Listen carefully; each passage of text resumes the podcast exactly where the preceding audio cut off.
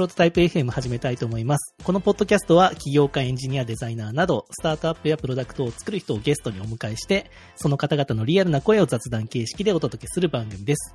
ホストは山本大作です。そして本日、ゲスト来ていただいてます。ゲストは、柿の木まさとさんです。よろしくお願いします。よろしくお願いします。えー、まさとさんは、まあ、まささんという形で活動されてますので、今日もまささんでお願いします。はい、お願いします。はい。で、マサさんは、今、ロンドンなんですよね。はい、今ロンドンにいます。イギリスに2012年からいて、ロンドンは2014年からいます。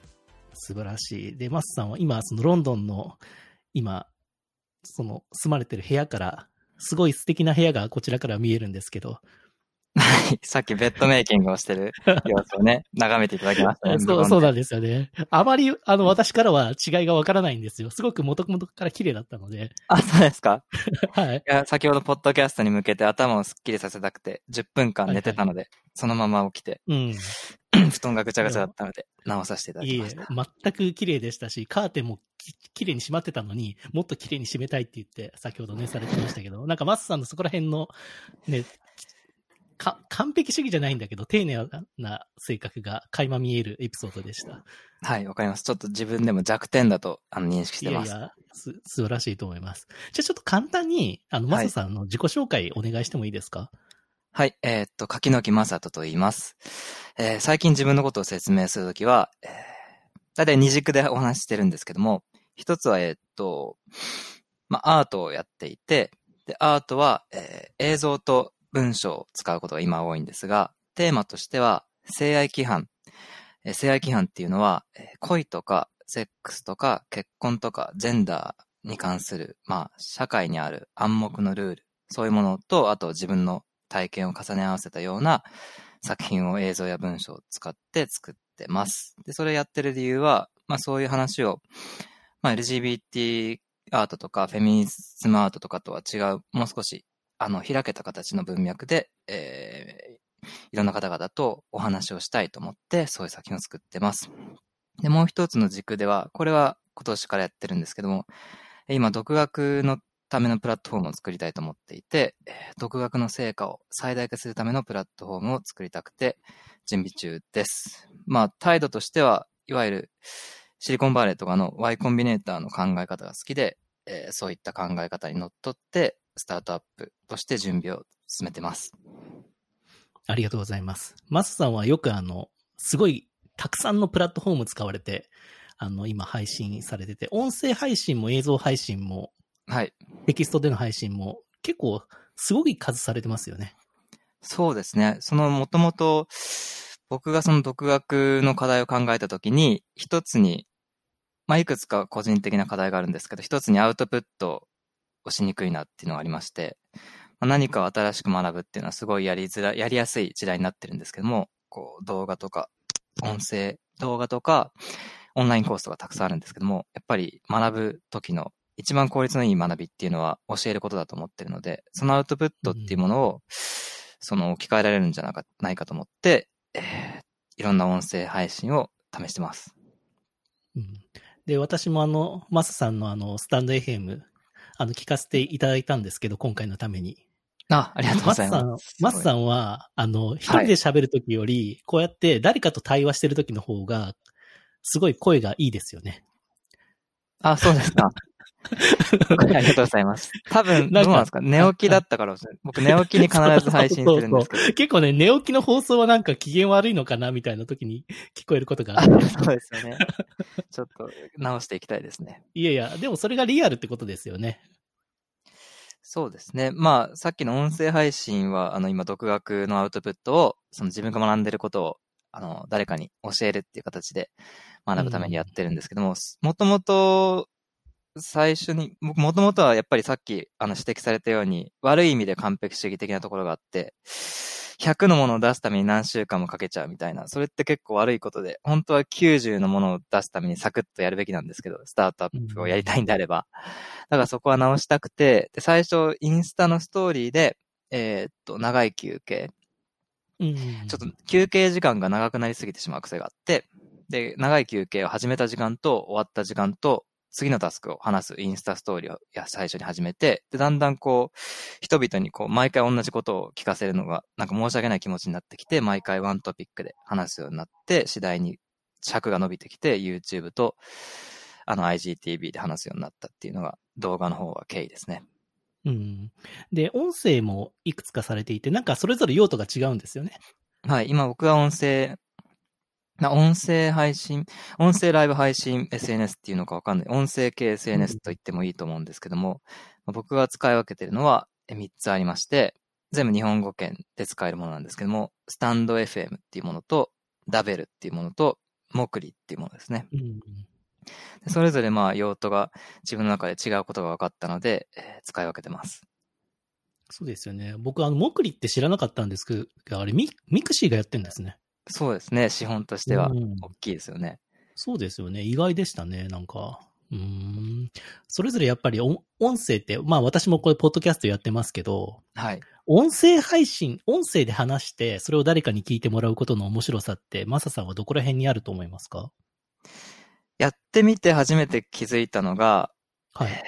はじめましてに3種類あると思うんですけども、最初テキストとテキストのはじめましてと、うん次にテキストと音声の、片方は音声で片方はテキストのはじめましてと、はいはい。で、3つ目に両方が音声でかつリアルタイムのはじめましてっていうなんか3つあって、その3つ目に、こう3つ目をやると全然違うなっていうのが初めてその分かりましたね、やってみてなるほ。ど、なるほど。急にこう、あれなん急になんかもう、親密度がぐっと上がりますよね、一段階。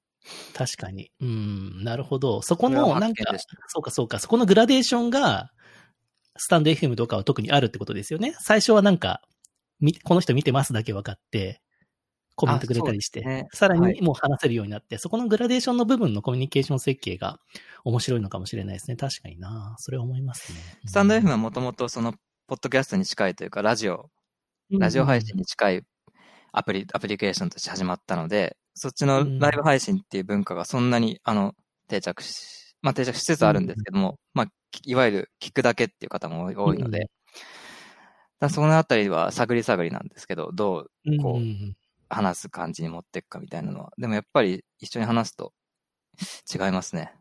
うん、面白いですね。で、まあ、マサさんと私が、まあ、知り合いになったのは、まあ本当に今週で、まあ今やってるそのバーチャルランチクラブでお話しさせてもらったことがきっかけなんですけど、はい。まあ私が今やってるそのバーチャルランチクラブもまあ基本的に初めましてをいきなり、まあビデオ通話でやるっていうことで、はい。で、まあ、この1ヶ月ぐらい私もいろんな方と話しましたけど、やっぱり15分話すだけで、なんかもう、普通に知り合いになれるというか、割と友人に近いぐらいにまでなれるなっていうのを実感してるんですよね。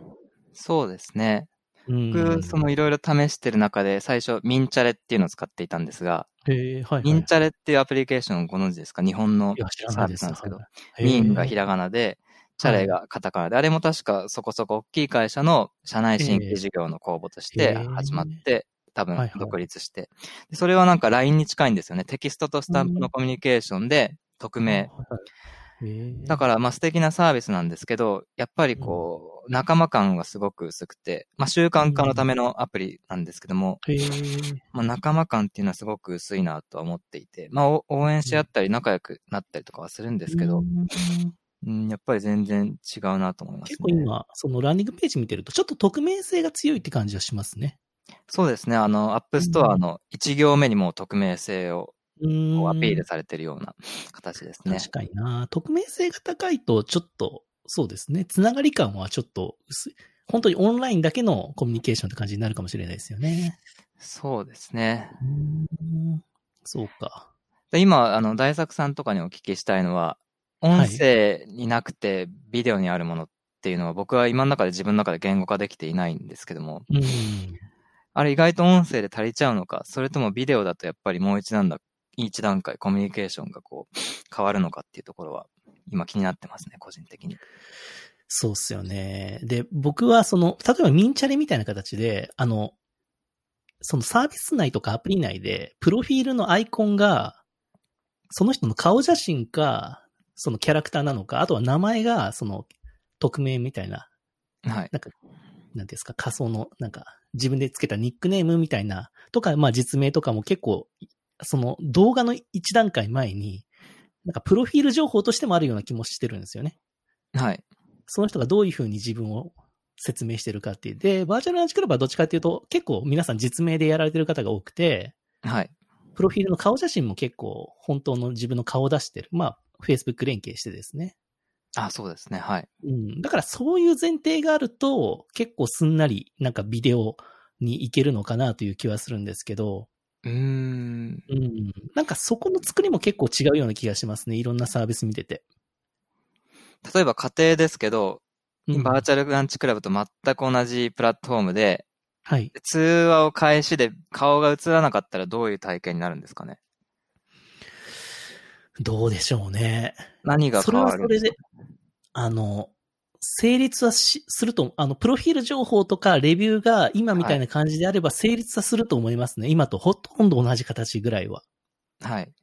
うん。むしろ、あの、話す時間が長くなるかもしれないですよね、でも。ああ、なるほど。うん。僕、ビデオ通話にすると、なんか、短い時間で終わらせる、らせやすい気がしてますね、なんか。あ、そうですか。うん。なんそか観点はなかったですね。なんか音声だけの方がずっと繋がっててもお互いにそんなに気にならないというか、っていう気はしますね。はいうん今こうやってリモートで収録してるじゃないですか。今スクワットキャストっていうのを使ってますけど、これ今はい私音声だけで今聞いてるんですね、マサさんの会話を。はい。それだと割と1時間ぐらいやってても楽なんですけど、なんかビデオ通話でやりましょうってなるとちょっとはい。長いかなっていうえー感じは感じるかもしれないです。疲れるんですか？疲れるというか、相手の顔をずっと見てコミュニケーションするのは、私は結構情報量多くて疲れるなという気がします。ああ、面白いですね。今試しに、あの、し閉じました、多分。そうそうそうあの、音声だけ聞いてコミュニケーションする方が、なんか長くできますね、自分の場合は。う。うーん、そうなんですねう。ん。そんな気がします。うん。だから、ポッドキャストは結構、あの、長いコンテンツが多いじゃないですか。30分とか1時間とか。はい。だからなんか僕は音声向きなのかなという、あの、長いコンテンツは結構音声でやった方がいいのかなっていう。まあ YouTube とかは結構ね、短いコンテンツが多いじゃないですか、動画コンテンツって。あそうですね。はい。うん、人の集中がなんか動画だとなかなかそんなに長く続かないのかなという気はしてます。うーん、面白いですね。で、バーチャルランチクラブは、はい。どんどん短くなってるんですね、人々の集中時間 そう。、そうですよね。だから今15分でも、バーチャルランチクラブ今、デフォルト設定が15分で、あの、話しましょうになってるんですけど、ももしかしたらもうちょっと短くてもいけるかなという気はしてるんですよね。確かに5分とか10分僕、僕カレンドリー5分にしてますね。そうですよね。いや、5分いけると思ってますね、実は。そうですね。なんか大事なことに。まあ、伸ばせばいいですしね。別に15分話したくなったらそう。だよ。デフォルト5分で伸ばしたい場合はマックス15分とか、そうですねぐらいまでやってもいいかなという気はしてますね。ううん。僕もそれが個人的には。カレンドリーはだから5分にしてるんですけど、後ろ時間はこう開けてますね。入らないように。そうですね。そう、カレンドリーね、マスさんいつも提供してくれて、あれもいいですよね。うん。そうですね。使い始めたばっかりですけど、なかなか楽ですね。うん。だから今なんかこうやってオンラインで誰かと話すとか、誰かと通話することが多くなって、どんどんなんか短くなっていくんじゃないかなっていう気がしますけどね。デフォルトでミーティングしましょうの。基本今、割と30分とか60分ミーティングが多いですけど。そうですね。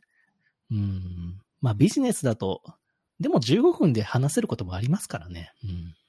そうですね。僕も知り合いに、まあ、ふなんていうんですかね。特に話したいけど、こう、ん特に急ぐ必要がない、うんこう、グループがあって、じゃあ10分でお願いしますって言って、うんやってますね。まあ長くなるんですけどね。でも長くなっても 10分って言ってあるんで、いつでも切れるんですよ。10分超えると。あ、そうですよね。確かに。心理的にそうそう。最初に決めるのが重要ですよね。その、そうですね。確かにな、そんな気がします。で、マスさん、ちょっと私がマスさんに聞きたいことは、はい。マスさんって僕は、あの、思ってるんですけど、一言で、私の、今の本当に今週知り合ったマスさんのイメージは、はい。自己開示の人っていうイメージなんですよ。ああ、なるほど。面白いですね。はい。で、多分、YouTube とか、 stand.fm とか、音声とかで、まあ、ノートとか、ミディアムでテキストで発信もされてますけど、はい。なんか、マサさんは自分を知るために自分を自己開示して、いる人だなという気がしてますね。ああ、そうなんですか。その解釈も面白いなと思うんですけど、うん、僕の解釈だと割ともうちょっとロジカルな理由があって、あ本当本当ですか？教えてください。はい。大体二つあるんですけども、はいはい。そのアーそれぞれアートとスタートアップで一つずつ理由があって、うん。アートの方だと、やっぱりテーマがセンシティブなので、うん、あんまり他の人を調べたりとかして、他の人を素材にして作品にするっていうのはやりづらいなって感じまして、そのやってる性愛的っていうとこですよね。そうです性ね。その人がどういうことを考えて、まあうん、その人にとってセックスが何なのかとか、うんそういうものはやっぱりできるだけ、そうです。あんまり覗き見趣味みたいにならない形で作るためには、なるべく自分を素材にするのが、まあ僕はやりやすいなと感じているので、うんそっからまあ自分を全部言うっていうのはだんだん慣れてきて、最初は、あの、僕性愛っていうのを一切入れてなかったんですけど、やっぱり抵抗があって、あの、最初の頃は食の歴史とかでやってたんですけど、はいはい。リサーチの、リサーチよりのアートプロジェクトを始めた時に、最初は食の歴史とかでやってて、ロンドンのなんか14世紀ぐらいからある、えーマーケットストリートの歴史を使ったり、イギリスの肉食と魚食の歴史を使ったり、あとイギリスとポルトガル間のワインとあの魚のタラの貿易史についてやったりしたんですけど。面、白そう、それ。えなんか、で、やっぱりその性愛の方は個人的に調べたんですけど、まあ入れてみたいなと思って、で、入れてみたら、なんか意外となんてこともなかったので、えーっと、去年の映像作品で、なんか一番人に言いたくない恥ずかしい自分のまあ話ってなんだろうと思って、まあそれをじゃはいあそのまま入れて、は入れてみようと思って普通に入れて、うん普通にこう、みんなに見せるっていう。まあそれだけじゃないんですけど、一部で。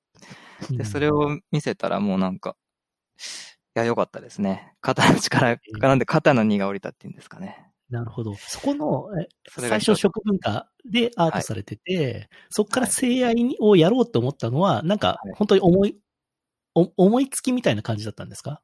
それともなんか意思があってっていうことなんですかね。最初はこう、あの、そのと、最初調べ始めた頃は、僕は全然、その頃は、あの、なんて言うんですかね。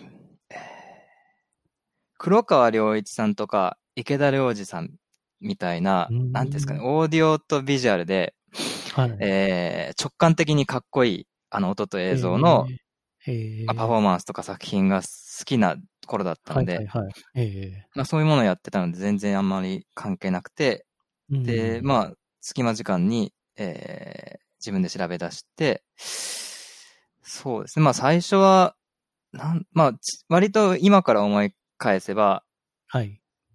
割と10代の頃から、いろいろ不思議だなって思うことは多かったんですけど、まあ、明確に調べ出したのはポリアモリーからで、うん。うん。ポリアモリーっていう言葉を調べ出して、で、ロンドンのなんかコミュニティとかあるんですけど、うんあの、月一の、えーパブ、パブで集まる会とか、カフェで集まる会とかあるんですけど、はいはいはい。そういったところに行き出してからですかね。ポリアモリーっていうのは、私もなんとなく聞いたことあるんですけど、はいマスさん的に定義するとポリアモリーってどういうことですか？そうですね。まあ、そのまま言葉的な定義をすると、まあ複数、二人以上を、えー愛するという考え方ですかね。うん。あの、まあ、結婚、結婚してるかしてないかは関係ないってことですかね。ポリアモリー的には。そうですね。結婚されてる方もいらっしゃいますし、まあ、されてない方がいらっしゃって、うん、最近はポリアモリーっていう言葉が若干、まあ、メディアに出てくるようになったので、えーそのデメリットとしては、あの、モノガミーっていうのは、まあ、法律とか、うん、まあ、ハリウッド映画とかで、こう、良きモノガミーの形みたいなのが割とイメージしやすくて、うんそれで困る人もそんなにはいないんですけど、そん、あ、いるかもしれないですけど、モノガミっていうのは、えっ、あと、、一夫一妻制のことですね一。再生のことで、えっ、と、はいそれはあれですよね。異性を対象とした関係っていう意味合い、同性も含まれるんですかね、モノガミは。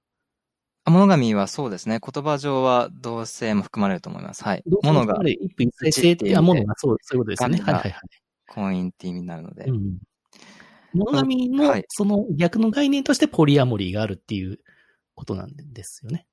逆というか、まあ、た、まあ、その別の選択肢として。そのベン図みたいなので考えると、うん。世界の中に丸い、丸いこう円としてモノガミがあるとすると、はいはいはい。それ以外の部分をノンモノガミって言うんですね。あ、なるほどなるほど。はいはいはい。ノンモノガミの中にポリアモリーがあるっていう感じであるっ、ていう感じなんですね。ポリアモリーですって言った時に、イイメージされるものが今ちょっと、いろいろブレがある時代で、うん。難しいんですよね。なんか、その言葉から連想するものは結構人によっていろいろ違うので、うん。僕はそのノンモノガミですっていうのは結構よく言うんですけど、ポリアモリーですっていうのは、まあ、ポリアモリーかどうかって聞かれればポリアモリーって言いますけど、うんうんうんその、どちらかというとノンモノガミ、その非一一夫一妻制を、うん。まあ選ぶ、選択、一非一夫一妻制か非一夫一妻制、どちらかを選んでくださいと言われたら非一夫一妻制を選択しますっていう。うん。い方なるほど、しますねなるほど。はいはいはい。なるほどね。面白いな。その辺って、あの、知ったのは、そのアート活動をしてる中で、その概念を知ったっていう感じなんですかね。いや、たん、最初は、えーっと、いわゆる僕は婚外恋愛みたいなものに、まあ、巻き込まれて、巻き込まれてって言っちゃいけないですね。自分、まあ、婚外恋愛の当事者になっていて。その時に、えーっと、まあ、三者ですよね。三うん者、三人が、全員が正直で、えーっと、幸せな関係性ってないんだろうかって思い始めて、なるほど。で、普通にググ、グーグルで調べていたら、あ、そういう人たちもいるんだって知って、うーん。そのやっぱりその世の中に、あ、やっぱりあんまり言っちゃいけないんですけど、世の中にしちゃいけないことってあんまりないと思うんですけど、まあ、うんあるとすれば、僕が今、現在の僕が思ってるのは、無、不要に人を傷つけることと、人を裏切ることかなと思っていて、うんうん。で、そのやっぱりこう、またやっぱり言っちゃいましたけど、まあトラディショナルな婚外恋愛の形っていうのは、まあどうしても裏切りっていう形になるような形気がしていて、はいはい。それは、なんかそれは解消したいなと思っていて、当時。それで調べ始めたのがきっかけですね。で、ポリアモリーって私の、あの、すごい不勉強なんですけど、私の理解で言うと、そのポリアモリーの当事者同士がお互いに合意した上でその関係を続けるみたいな意味合いも含まれてるというふうに理解してるんですけど。あ、そうですね。いご合意は合意は。まあ合意はもちろん大事なんですけども、ええまあ、バリエーションとしては、うん。詳しく言わないという合意もあるので、ああ、なるほど。まあ、それも、まあ、いろんな形がありますね、中にはうー。ん。詳しく言わないようにしようっていう合意もマスさんが。言われたその裏切らないっていうのが前提としてなんか重要ってことなんですよね。お互いにこうなんか、関係性。そうですね。まあ、でも今おっしゃったように、すいません、僕もちょっと定義を整理してくればよかったんですけど、いいよ。まあ、正直さみたいなものとか、誠実さみたいなものを、えーっと、うん強調される方多いですね。うーん、そうなんですね。じゃあ、ご自身の経験からそこに興味持って、はい。で、そのポリアモリーをそのアート活動にも取り入れていったみたいな、そういう経緯ってことですかね。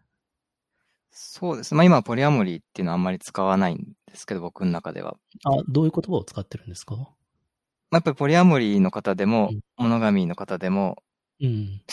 なん、なんだかな意味で、その性愛の規範にはうん。あ、そういうこと向か。き合っはいた機会がなかった人が、うん。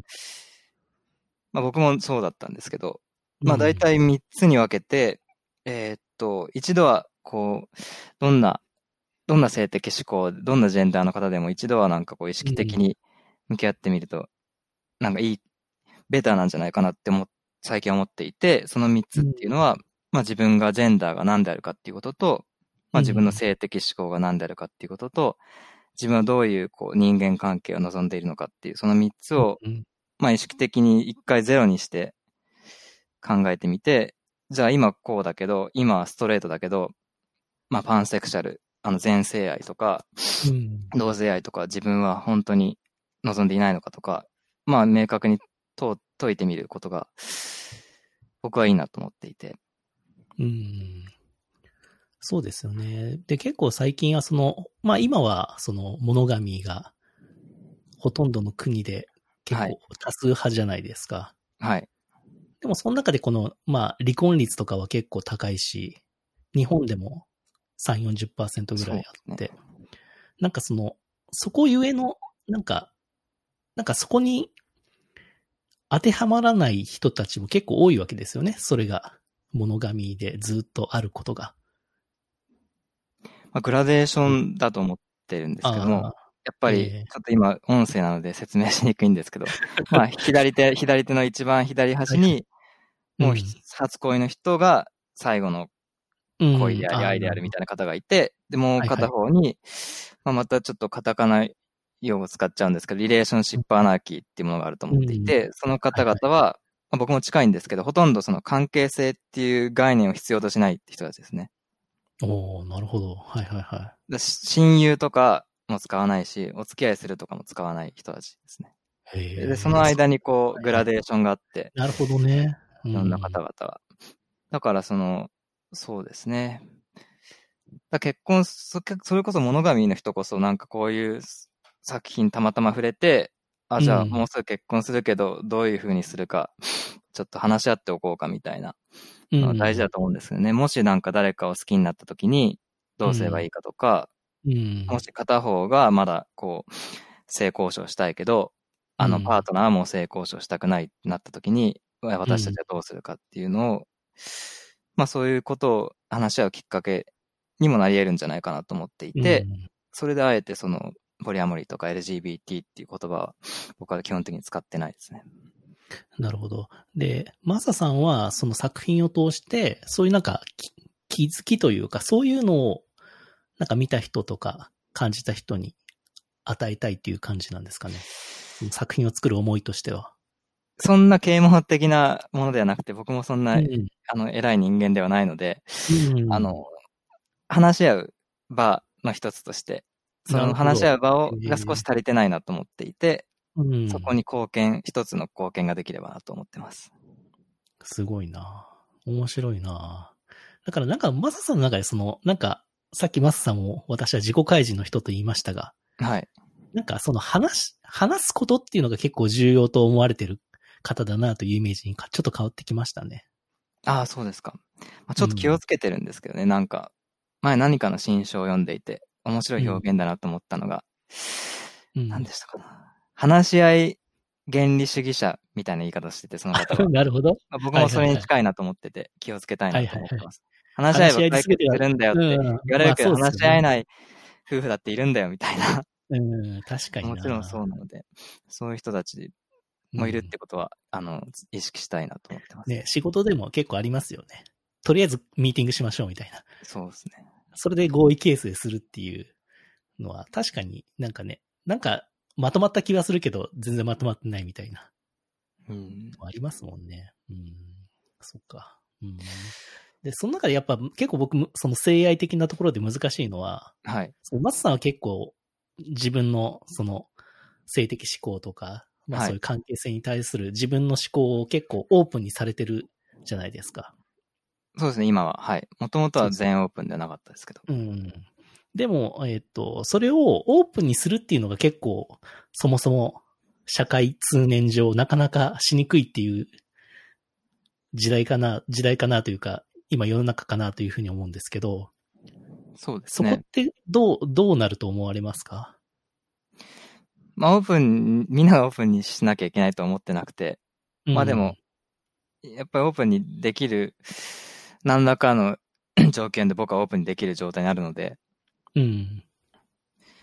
まあそこをオープンにすることによって、うんまあ、すすごい乱暴に僕の兵隊に、僕の理想を言えば、はい。あの、いろんなものが選択肢として存在すればいいと思っていて、うんもちろん、あの、一夫一妻制も、ただし、あの、素敵な選択肢になり得るんですけども、いろんなものが選択肢として存在したらいいなと思っていて、まあその選択肢、こういうものがあって、僕はこういうのやってますよ、みたいなのの、まあうん。一つの声として、まあ顔も名前も出せるので、うん。そうですね、その、それが、確かにな、ね。そういう選択肢があるっていうこと自体を知らない人たちも、やっぱり、まだまだ多いでしょうし、誰かと、僕も知らなかったので、そうですよね。私も全然詳しくないですけど、誰かとポこうパートナーシップをじゃあこれから組もうかなって時に、事前になんか私はこういう考えがありますよとかっていうのを話せるっていう方のは全然やっぱりいいことですよね。そうですね。誰かと関係性をそのパートナーになるっていう前に。うん。だからそこなんだよな。だから、あの、うん。東京で今どういう感じかはわからないんですが、はいロンドンのアートの文脈では、見た目とか、あの、声質とかで、相手のジェンダーを決めつけないっていう文化はうんできつつあって、それと同じかなと思いますね。そうですよね。確かにな。それは思いますね。私も、私は、えっ、と、モノガミーで、はい。なんていうのかな。その、シスジェンダはい。ー、ヘテロセクシュアルなものなんですが、はい。まあ、確かにこれから今の妻とどういう関係性であるかなっていうのはあんまりわからないところもありますし、はい。じっくり話したことはないですね。あそこに関して。うん。では、もういい機会かもしれん。もしかしたら。確かにな。でもいきなりそういうこと話したらなんか、なんか、離婚考えてるのとか思われてそう。ああ、うんだ円満な、でも円満なうちがいいいいって言いますよね。そういう。ああ、そうなんですね。うん。やっぱり何かあってから話すよりも。あ、これはスタートアップの文脈ですけど。円満なうちにエクイティとか決めようねみたいなのと同じだと思いますね。そうですよね。だからそうだな。でもすごいやっぱり個人的にはまだまだすごく抵抗がありますね。うん。あ難しそうかな。ううん。まあ、やってみると、もし もしかしたら、実はそんなことないって思われるかもしれないですけど。はいうん。僕が今年、あ、今年知ってすごい、僕はにとってはすごいいい気づきだったのは、今、はいあの、大作さんが言ったような自分の属性とかっていうのは、うんまあ、自然にもともと、あの、確立してる方もいるし、うん。まあ、後から意識的に選んでもいいし、いつ変わってもいいっていうのは、あの、今年の気づきでしたね。そうっすよね。いや、そこはちょっと自分でもよくわからない部分はありますよね。だから分がこの先どうなるのかなんてよくわからない。ずっとなんかじ同じ自分の考え方でいるとは思えないですもんね。そういうことに関しても。ヘテロセクシャルですっていうのもなんか、うん今日はヘテロセクシャルですみたいな言い方でもいいのかなって、うんまあちょっと極論ですけど、思います。でもさっき言ったそのグラデーションというのがまさにすごく、なんか、用語としては適切な気がしますよね。はい。なんか、人の、そのなんか、私はここですみたいなところってあんまりなくて、すごくいろんな、いろんなところがぼやけた部分に人は存在、それぞれしてるみたいなイメージが、さっきのグラデーションって言葉がすごくしっくりきましたね。そうですね。まあ、ジェンダーに関してとか、あとうん、性的思考、セクシャルオリエンテーションに関しては、まあ、グラデーションなんだっていうことで、例えば。彼氏はっていきなり聞き決めつけちゃいけないとか、そういうのは出来上がってきてますけど、うん、ややっぱりさっきの関係性についてはまだまだこう、僕が何食わぬ顔で、こうデートに現れたら、基本的に物神として決めつけられるので、うん、そこは説明、まあ説明しなくてよくなるのが理想かなと思いますけどね。うんそうっすよね。あの、私昨日実はあの、映画見て、はい。ブックスマートっていう映画見たんですけど、はいアメリカのあの青春映画だったんですけど、はい。主役が高校生の卒業を間近に控えた女の子二人で、はい。そのうち一人は、えーその同性愛者なんですね。はい。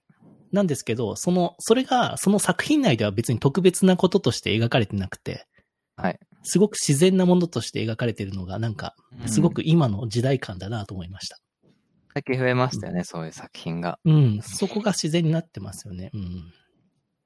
なんかネットフリックスでハーフオブイットっていう作品も見たんですけど、はい。それもなんか、そういう同性愛の女の子が主人公で、でもそれがすごく自然な感じで描かれてて、うん。なんかああいう、なんかアートとかやっぱり、クリエイティブからそういうのを学べるっていうのはすごく僕はあるなと思ってるんですよね。うん。うん、今まで知らなかったけど、ああ、確かにこういう関係性もあるよねっていうのは、なんか勉強するよりもああいう作品からの方がすごくイメージとして入ってきやすいなっていう気がしてますね。ああ、なるほど。だから僕、マサさんのその活動もすごく、なんか作品として見てみたいなっていう、これからも。うん。ああ、っていう気はします。うん。すごいやっぱり興味あるというか、やっぱり僕もなんか個人を応援するというか、個人の可能性を広げるサービスを作ってるので、はい。今のその社会規範とかルールが元で、なんか個人がやりたいことができなかったりとか、するっていうのは、そういうなんか、その性愛的な部分ですごくあるような気がしてるんですよね。ううんん。なんか自分のそこの、自分のその、思考が元でやりたいことができてないとか、なんか自分を思いっきりさらけ出せないみたいな個人がいると、やっぱりそれは寂しいことなので、うん、なるべくそういうのがないような世の中になった方がいいなと思ってるので、ちょっとその辺にもすごく興味があるんですよね。なんかいろんな形があっていいやつだってみんなさん頭では分かっていても、うん。まあ実際はなんか結局こうこうこういう風に結婚生活って送るものだよねみたいなのがうん。割と決めつけちゃう人も多くて、それで割と悩む人も時々いらっしゃるので、うん、うん面白いなと思ってますね。結婚そうですよね。うん。いや、マサさんと話すと、なんか結構ね、あまり普段言ってなかったことが話せて、私自身もちょっとずつ自己開示してますね、今このポッドキャストで。ああ、よかったです。僕もでもこのうん、セミ、セミパブリックじゃないですか。セミじゃないですね。パブリックですかね、これは完全に。あ、パブリックです。はい。パブリックでこう、うん全、全開にするのはちょっと初めてなので、うんちょっとドキドキしてます。そうですよね。でもはいこういったことからなんかちょっとずつね、なんか誰でもそういうこと話していいんだよっていう感じになっていけばいいなというふうには個人的には思いますし、別におかしなことじゃないよっていうはい。感じかなと思いますけどね。うん。あと、そのマスさんが今やられてる活動のもう一つの、そのはい独学はい。者のためのプラットフォームについてもちょっとお聞きしたいんですけど、はい。それはなぜこう始めようと思われたんですか？その自分が普段一番何をやってるのかなって思った時に、うん。まあ独学だなと思って、まあそれはずっとやってるんですけど、僕がもともと分野を、あの、定期的に変えてるっていうのもあって、うん。常に独学をやってきていて、で、かつ、毎年毎年独学がやりやすくなってるなっていうのを感じていて、うん。ただなんか課題もあるなと思っていて、うん。で、独学のためのプラットフォームが僕が欲しいなと思っていて、うんそれを今作りたいなと思ってます。でも、私の認識だと、マスさんってむちゃくちゃ多分勉強はすごい得意な方だと思うんですよね。しかもその独学で勉強するのは、もともともうむちゃくちゃできてるようにしか見えないんですけど、ああ、そ、そんなマサさんでも独学が難しいと思われるっていうのはどういう、一番難しいところってどういうところですか？つ継続が難しいとか習慣化するのが難しいとかいろいろあると思いますけど。そうですね。三つに分かれる。個人のあの仮説としては三つに分かれてるんですけど、一つ目が今、大作さんが言ってた継続と習慣化で、で、二つ目はその学習リソースが多すぎて、えーどう進めばいいか分からないっていうことと、三つ目は、そのも学ぶことにおいて最も効率のいいやり方である教えるっていうことがかなりやりづらいっていう、その三つが。僕の課題で、まあ他の人の今課題も知りたくて、今週はいろんな人の話を聞く週にしようと思ってて、アンケートを、あの、先、先週に公開して、うん。で、答えてくださった中から、まあ、ビデオコールでより詳しく話を伺えるっていう方が何人かいらっしゃったので、その方々の話を聞きたいなと思ってます。うん。そうか、確かにな。よく言いますもんね。誰、なんか、一番学習に効率がいいのは誰かにその学んだことを教えることだみたいなことは、よく言われますけど、確かにな。それは、なかなか簡単にはできないですよね。うん、そうですね。私は今これ学んでますよっていうのが、そうか、わかるようなものがないとダメなんですね。うん、あの、マスさんも話し、あの、バーチャルランチクラブで、は、はい話されたかもしれないですけど、このポッドキャストにも、その、バーチャルランチについて、バーチャルランチクラブについて話した、その、紅葉さんって人がいて、同僚でいて。はい。昨日彼も話しましあ、そうですか。あの、彼もすごく独学が好きなタイプなんですよ。た。はい。それをポッドキャストで聞きました。そう。だから、多分、彼みたいな人が欲するプラットフォームというかサービスなのかなというふうに、今なんとなく思いました。ただ、あの、今ってかなり、こう、より先行きが不安定になってきてるので、うん。その新しいスキルを、新しいスキルとか知識とか考え方を、まあ、吸収しなきゃいけないって思ってる方が結構増えてて、その知識を吸収するコンテンツはあるんですけど、そこの知識を吸収する方法をサポートするプラットフォームが、まあ、あってもいいのかなと思っていて、うん、そこですかね、今、僕が見てるのは。なんか全部学べるじゃないですか、ほとんどなんか。自分が行ってる大学の教授よりも優秀な教授をググれば見つかって、確かにそうですね。その教授が 直接レクチャーしてることを聞けて、うんまあ言語の壁はまだあるかもしれないですけど、そこもまうんあある程度どんどん良くなってるので、まあコンテンツはもう出揃いつつあるっていう感覚ですね。うん。だからよりみんながこう、独学できるようになってくれば、その、なんていうんですかね、最低限インターネットにつながってさえいれば、うん。あの、塾とか、塾に行くお金とか、家庭教師に行くお金とかなくても、やる気さえあれば、まあどこまでも行けるっていうのは、うんいい時代だなと思ってますね。そうですよね。僕も独学したっていうのはあんまり、そんなに無茶苦茶何かに、社会人になってからは本当に少ないんですけど、なんか感覚で言うと、なんかブログを書いてた時期があって、技術系のブログで、はいなんか学んだそのプログラミングの知識とか、そういったことを書くときってやっぱすごく慎重になるんですよね。はい。間違えちゃいけないんで。はい。なんかそういう時はやっぱりすごく深く調べるなとは思いましたね。その技術に関しても。うん。発信だからするときって自分がどこ信、そう、分かってないか分かりますもんね。そうそう。だからその誰かに教えるってことじゃなくて、はい。発信するがゴールでもなんかいいような気はするんですけどね。独学の結果を。そうですね。うん、確かに。まあ、なんか誰かに見せるものとして発表す、アウトプットを出すっていうだけでもかなりすごくそのことについては調べるのかなっていう気がするんですけど。そうです。まあでもそれだとまあ、もう解決されてますよね。もうノートとか使えば。あ、そうかそうか。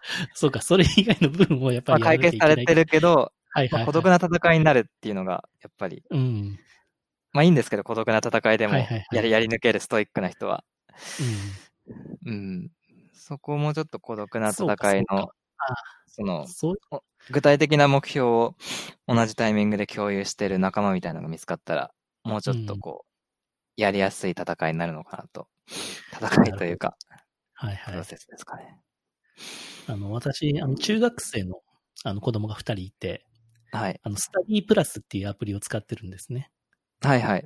で、それは、なんか学習、今日はこれだけ勉強しましたとか、っていうのを、アプリ内で、あの、発表し合って、お互いいいねいいねとかってやり合ってるんですよ。はい。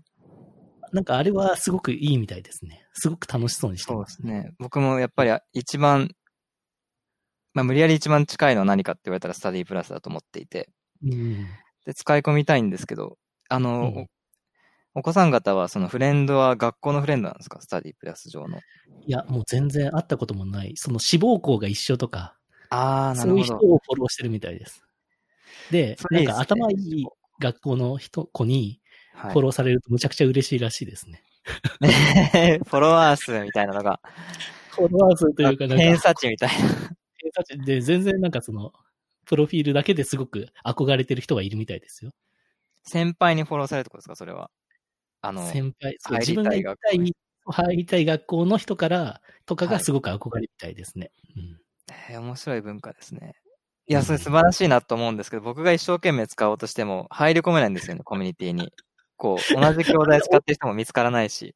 あれって大人、大人というか、社会人の学習者も使えるんですかね？僕ちょっとなんか、スタディプラスは今使えますよって、こう結構。PR されてるんですけど、実際使ってみると難しくて、うん。多分 TOEIC とかですごいベストセラーの教材とか使ってれば、なんか見。見つかるのかもしれないですけど、なんか、そうですね、人文系とかなので、本をセットしてもあんまり、まあ僕の使い方がまだ甘いのかもしれないんですけど、に。なるほど。確かにな。あとやっぱりコミュニケーションとしてはドライですよね、随分。まあさっきのミンチャレの話にもなりますけど、スタディプラスの。そうですね。かなりドライだと思います。コミュニケーションっていう感じじゃないかもしれないですよね。なんか、見られたとか、いいねついたとか、うん。SNS 的な緩いコミュニケーションがゴールな気がしますね。うん、そうですね。でも、マスさんがやりたいことはもうちょっと深いつながりって感じですよね。そうですね。ちょっとあんまり、バカ、子供っぽい言葉なんであんまり使いたくはないんですけど、やっぱり仲間感が、まあ信頼度ですよね。そのバーチャルランチクラブでも信頼っていう言葉レビューのところに使ってた気がするんですけど、うん。やっぱり信頼度が高まってないと、裏切った時のペインがうん低いんで、うん匿名のプラットフォームだと簡単に裏切れるというか、うんその目標をサボれるというのがあって、うん、この人の信頼を裏切れないっていうぐらいの、うん、ものが 僕は欲しいなと思ってますね。うん多分あの、スタディプラスはその、TOEIC 合格とか、なんか、大学受験とか高校受験合格みたいなゴールがあるものには向いてますけど、独学みたいに、なんか、そうです、ね。ゴールがそんなに明確にないものに関してはちょっと合ってないのかもしれないですよね。僕もそれは今からまだ迷ってるところで、目標を達成するものを作りたいのか、成果を最大化するものを作りたいのかっていうのは、うんこれからいろんな人に話を聞く中でもう少し定め、定めていきたいなと思います。今のところは成果を最大化するっていう言葉を使ってるんですけど、うん目標を達成するっていう方に、あの、もしかしたらより困ってる人が多いのかもしれないですね。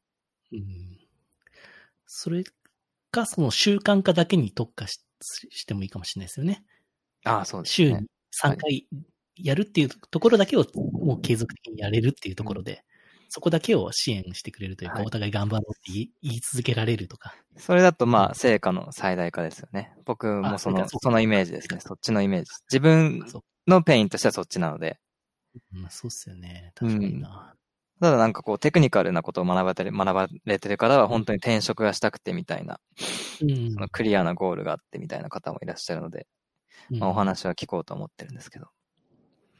そうっすね。確かにな。習慣化系アプリって結構海外では割とすごくいろいろあって、そうね。ただ日本語で、日本語、日本の会社がやってる日本人向けってあんまりそんなに、まだ私がそんな知らないだけかもしれないですけど、そんなないイメージもあって。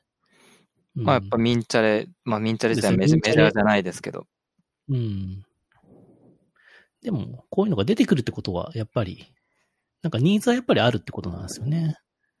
混んではいますよね、 App Store とか見ると。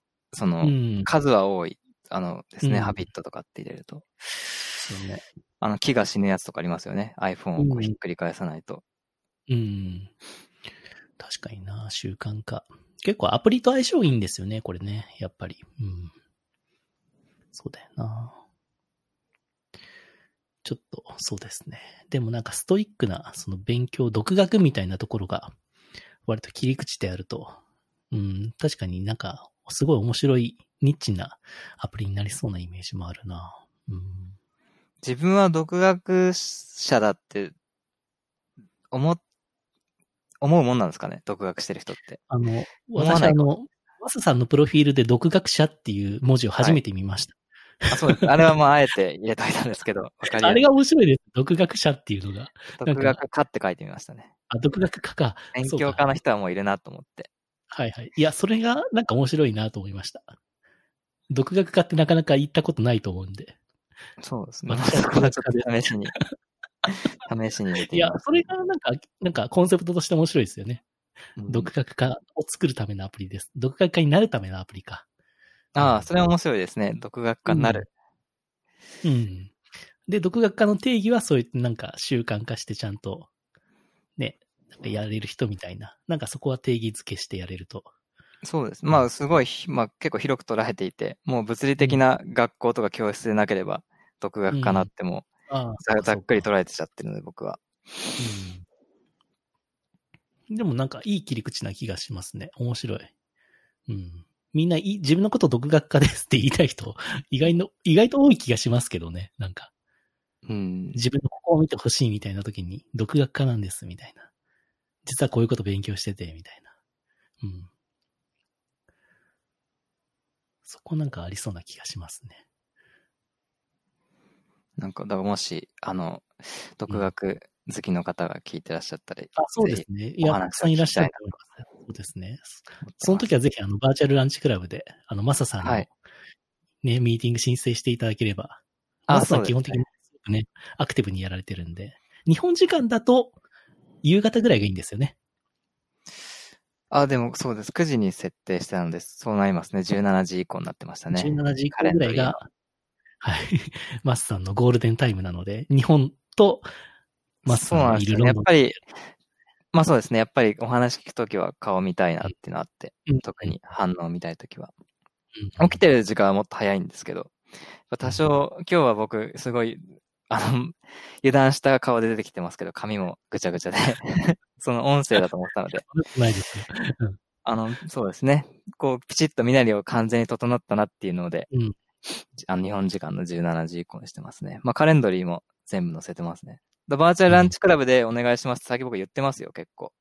あ、本当ですか？嬉しいです。ありがとうございます。えーっうん、と、うんはい。で、最近バーチャルランチクラブで、えー、連絡くださいって結構言うんですけど、何で言ったかっていうと、なんかはい2段階あって、はい。こう完全に、あの、ボランティアで何かを手伝うときに、うんこの3つの音声 SNS にいるんで、フォローしていただければ、あの、僕が話し始めた時に通知が行くので、なんか入ってきてくださいみたいなのが1段階目で、スケジュールを抑えたい人は、じゃあ Calendly 見てもらって、バーチャルランチクラブから連絡くださいっていうふうに、なるほど。あの、 Slack グループ流しましたね、最近。はいはいはい。そうか、 stand.fm からもね、話そうと思えば話せますもんね。なんかあの、うんやっぱりその無視してもいい LINE 通話みたいなイメージですね。うん。部屋に入ったみたいな通知が来るので。そうっすよね。確かにな。まあ、じっくり1対1で話したい場合は、バーチャルランチクラブの方が、まあ、向いてはいますもんね。そうですね。特にまあ、あの、信用残高じゃないですか、バーチャルランチクラブのレビューって。うん。信用残高も貯められるみたいな気持ちにはなりますね。そう、 Zoom だと何もたまらないじゃないですか。確かに確かに。特に、ボランティアでやる場合はですよ。完全そうそうに何かを。はい。うんで。も、バーチャルランチクラブで、その、自分はボランティアでやってても、なん何かしらの信用残高がたまるっていう、お得感はあるなって思いました。今のところ、あの、続けるインセンティブは、その、ここのレビューしかないですからね。うん。そうですね。そうそう。だけど僕あのレビュー結構面白いと思ってて、うん。なんか、本当に15分話しただけで、結構じっくり書いて、あ、たっぷり書いていただける方もいて、なんかそこが面白いんですよね。何がこの15分で伝わったんだろうか、みたいな。うん。うん。難しいですよね。その、あんまり聞き上手になりすぎると、何も自分のこと言えなくてレビューどうなるんだみたいな。そうそう、結構あの、難しいんですよね。その、そうですね。何を話して何を聞くかってところは、うん、僕も最近意識してます。難しいですよね。うんもう本当はなんか自分が5%ぐらい話してるのが最も理想的な会話かなって思っちゃってる節があるので、うん。ただ自分、そうですね、そこのバランスはまだ練習中です、バーチャルランチクラブの。そうですね。まあ相手のタイプにもよりますもんね。あまりこうはい自分から話すのが得意じゃない方もいるので。うん。そうだな。でも、マスさんとのバーチャルランチクラブはすごく楽しかったですね。ああ、よかった。私の方から一方的に結構聞いちゃいましたけど。はい。ありがとうございます。でもなんか、やっぱ、なんかその、絶対に、このバーチャルランチクラブじゃないとなかなか会えない方だなとも思ってたので、うん。なんかこういうサービスやってよかったなと、なんか思う機会がすごく増えましたね。なんか自分自身。やっぱり忙しいとあんまり他の領域のイベントとか行く暇もなかなかないですもんね。そうですし、そんなに別にそんな忙しくもないんですけど、ここ数年は全く、そんなに新しい人間関係が全く増えてなくて、うん。ああ、そうなんですね。そうなんです。でもこの数ヶ月ですごく増えて一気に。うん。ああ、やっぱこういうサービス、自分はなんかやっぱ好きなんだなと思いましたね。うーん。うん。で、なんか人間関係にこれからの時代はやっぱり、時間も、時間はなんか投資していきたいなという思いがさらに強くなりました。ああ、いいですね。大作さんは音声 SNS はやらないんですか、音声で、まあ、ポッドキャストをやってるんで SNS でさらに発信したいならないんですよね。うんなるほど。ここで全部、なんか自分の言いたいことは話してるっていう感じがします。それ以外にあんまりないんですよ。うん。あ、もうコミュニケーション、必要なコミュニケーション量はもう、そっか、溜まってますもんね。こう、フルに。そう、そうですね。確かに。で、一人喋りがあんまり、そんなに自分の一人喋りが、そんなに好きじゃないというか、まあ、ポッドキャストで何回かやったことあるんですけど、あ、聞きましたよ。でも僕は良かったですけどね。大作さんの、あの、自分、大作さんは暗いっておっしゃってたああ、SNS の未来を話そうですか。ニーズはあるのかな？じゃあたまにはやってみようかな。僕はあんまりあれが自分で聞いてて全然つまんないなと思ってるんですよ。エネルギーが足りない。まあでも逆に言えばこう、そうはいはいあの、なんていうんですかね。まあいわゆる ASMR 的なこうん。語り口ですよね。穏やかに聞き、聞けるみたいな。はい。深夜のラジオみたいなテンションでしたよね。そうですね。うん。なんか、そこは、じゃあ、たまにはやってみます。はい。わかりました。でも、なんか、そうですね。あの、後々その、ちょっとマスさんに話しましたけど、た。はい。あの、バーチャルランチクラブでもちょっと、そういう、誰かとのバーチャルランチを公開するみたいな機能は今ちょっと作ってますので。バーチャルランチクラブでもなんか、誰かの、誰かと誰かのランチを聞けるみたいな、そんなちょっとポッドキャスト的な機能も入れて。なんか、ながらでやる、やっちゃい、ながらでやりたいんですけどね。そういう、で、のは目指してないですか？大作さんは。いや、全然、全然大丈夫ですよ。あのい、や、今、ながらでやれる文化ないじゃないですか。バーチャルランチクラブに。文化はない。あの、そう。ちょっとサービス的に硬い話というかね、割と丁寧に話すっていうコミュニケーションが多いですよね。うんやっぱみんなそっちを求めてるんですかね。そうですね。多分あの、プロフィールとかで、職種とか結構入れるじゃないですか、学歴とか。はい。なんかそこのなんかイメージで、なんかそんな緩い感じじゃないんだろうなっていう、あの、ああ。デザインになってると思いますね、サービスデザインに。そうですね。うん、でも個人的になんかはい望んでるコミュニケーションそのぐらいなんですよ。なんかフォーマルとカジュアルの中間ぐらいのコミュニケーションが起こるといいなと思ってて。うーん。うん。そうなんですね。いや、僕登録してなかなか使えなかったのが、その、やっぱ時間を空けるっていうのが、ややっぱ15分が、そっか。予定がやっぱ入ってると、うんでもしょうがないですよね。なんか今オンラインの人ともう始めるみたいなの欲しいですね、じゃそうですね。あのあ。、それと今か。考えてるのは、もうマサさんがはい勝手に始めちゃうんですよ。ランチはいはい。で、そこに誰でも入ってきてとか、それやりたいですね。っていうのは、で、入ってきた人とは喋れなくて、なんか招待 URL で今まで話したことのある人に招待を送るみたいな。感じを今考えてます。それ面白いですね。今何人オンラインになってるか出てますもんね。そうです。それもちょっとそれを意識してるんですよね、実は。あ、それの前準備なんですね。前準備で。はい。まあ、それが面白いですよね、確かに。うん。誰かのところにパッと入れて、うん、いいですね。その人の話聞けるみたいな。ちょっとそこは、はい、やってみたいと思ってますので、ご期待ください。あ、楽しみです。はい。大作さん、今、バーチャルランチクラブが一番メインのプロジェクトなんですか？現メイン在は。もうこれしかやってないですね。あ、そうなんですねそれ以外。は全力で。はい。はい。でもまあ、もうちょっとしたらなんかサイドプロジェクトもやりたいなとは思ってて。はいうん。いくつかやりたいことはありますけど。あ、んそうなんですね。でもまだ、ま、まだ何も考えてないです。はい。どれにしようかとかは。昨日僕、あの、ランチクラブ AI っていうのって触ったことありますか？ああ、ランチクラブ、そうですね。はいはい。ランチクラブ AI も触ったんですが、でもやっぱりはいスケジュールを取られ、取られちゃうので、まあやり、最終的に一個スケジュールブロックしましたけど、ちょっとうんめん、ちょっとなって思っちゃいますよね。ブロックされちゃうと。あの、バーチャルランチクラブ、一応作るときにランチクラブの存在も知ってて、はい。一応中見ましたけど、なかなかマッチング難しいだろうなと思いました。あ、そうなんですか。僕まだあの、やってなくて、登録はして、まあ今待ってる状態なんですけど、そうです。完全に街でしか使えないんですよね、あれ。うんで日にちを抑えて、そうですね。で、その日程があった人とマッチングしていくっていう体なので、なかなかちょっと難しそうだなと思いました。そうでもなんかスタートアップと投資家とかそういうなんかマッチングを目指してるみたいなので。あ、確かに。そう書いてありましたねうんちょっ。とかなりスタートアップ向けだなという感じはしましたね。うん。でもマスさんはいいかもしれないですね。その、今の。あ、もう全部応援してますうん。特に何派っていうのはあんまないので。うん。本当はスタンド FM と Dabel をその行ったり来たりしてるのもちょっと、あんまりない動きみたいで、中の人からすると。ね。うん。まあ僕は両方応援してますっていうスタンスで。はい。それと Voicy もやってたらすごいですね。ああ、 Voicyってどう、でもあれは一方通行ですよね、基本的には。あ、そうなんですか。あ、わかんないです。 Voicy僕触ったことないですね。存在しか知らないです。本当ですか。な、なんで Voicyだけはやってないんですか？え、なんでなんですかねえ、大作のやってるんですか？やってない、やってないです。私はもう、ポッドキャスト、ポッドキャストしかやってないんで、はい。 Voicyはなんで行かなかったんですかねやっぱり会話がしたかったんですね、多分。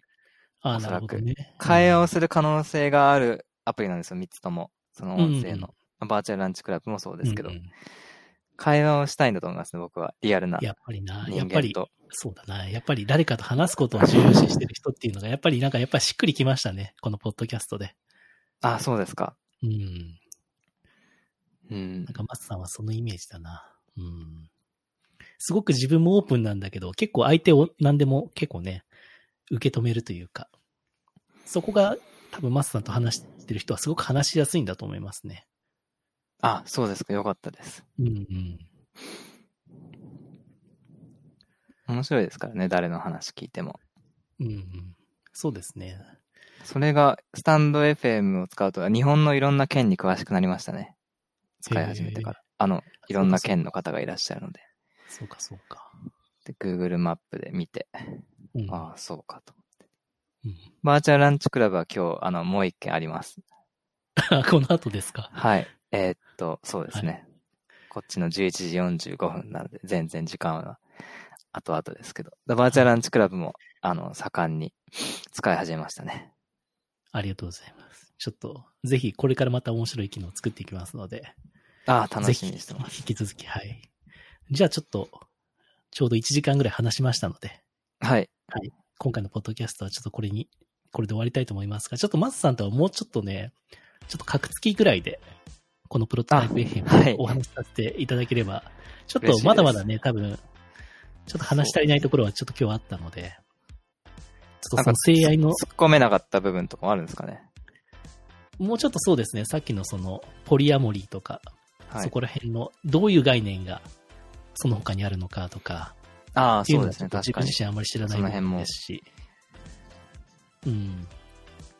で、そのマスターのその独学化のためのサービスのなんか進展とかはい。変化とかも気になりますし、はい。まあちょっと、ちょっと定期的にあのゲストとして、はい、出ていただければと思います。あじゃあそれでは楽しみにしてます。はい、今日はどうもありがとうございました。ゲストは柿の木正人さんでした。ありがとうございました。